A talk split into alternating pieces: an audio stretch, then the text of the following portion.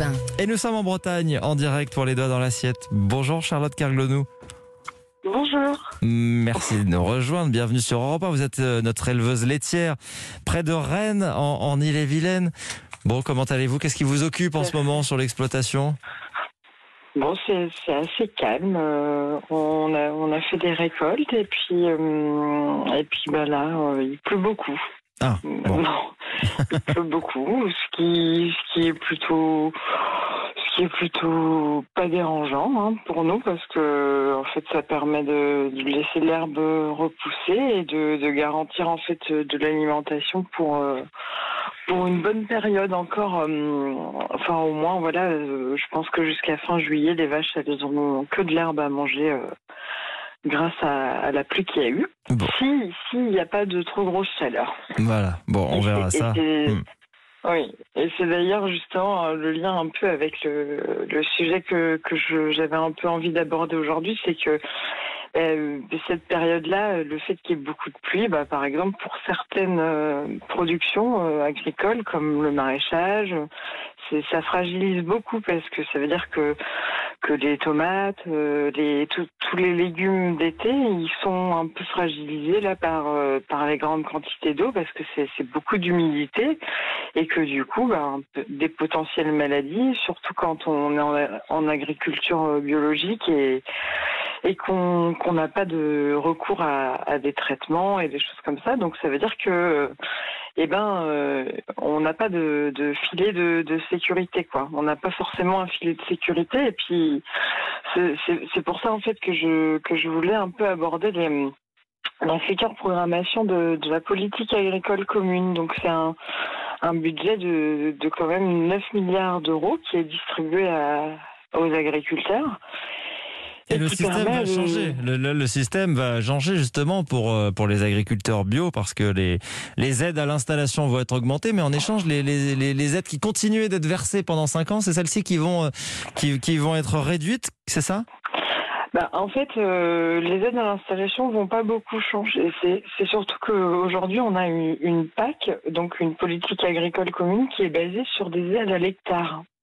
donc plus on a d'hectares, plus on a d'aides. Alors qu'on regarde pas du tout l'emploi agricole qui est lié à, à, la, à la ferme. Et hum, c'est très discriminant parce que ce qui fait qu'aujourd'hui, il y a presque 30% de, des agriculteurs en France qui ne touchent rien de la politique Ah oui. agricole commune ou très peu d'argent quand certains, euh, par personne, en fait, touchent jusqu'à 100 000 euros à peu près euh, euh, par an. Donc, donc c'est- très grave et euh, Et qu'est-ce qui Et- vous inquiète moi, du coup je- dans le nouveau système? Qu'est-ce qui, euh, qu'est-ce qui est négatif? Eh ben, ce qui nous inquiète, c'est que ça, n'a pas l'intention de changer et que Hmm. et qu'on continue à favoriser une politique euh, à l'hectare plutôt que, que à l'actif, donc plutôt à, à en- encourager l'emploi agricole et aussi les systèmes en fait, les systèmes vertueux qui qui protègent, plus, qui sont plutôt protecteurs de l'environnement, du climat. euh, et, et, et justement de la bio aussi quoi donc euh, euh, c'est inquiétant parce qu'on sait qu'on que l'Europe, que que les- toutes les orientations sont plutôt pour aller vers quelque chose de bah, avec moins d'intrants, moins de pesticides, moins d'engrais. Et pourtant sur le terrain, c'est c'est pas cette agriculture là qu'on encourage. Hmm. Et, voilà. Vous-même, vous êtes, des- euh, vous-même, Charlotte, vous êtes installée en bio, hein, c'est ça? Oui. Moi, je suis installée en bio de- depuis trois ans. Alors, euh, moi, je bénéficie du, d'une, de- en fait, d'une aide euh, de, de la PAC supplémentaire parce que j'ai engagé des, des changements, euh, de, enfin, des changements en fait sur ma ferme. Et même quand on est en bio, on peut, on peut choisir soit de prendre les aides à la bio, soit de prendre des, quelque chose qui s'appelle des mesures agro-environnementales. Donc, c'est qu'on s'engage à diminuer la part de, pe- de pesticides ou de maïs euh, sur notre ferme et, et en échange, on touche une, aussi de l'argent.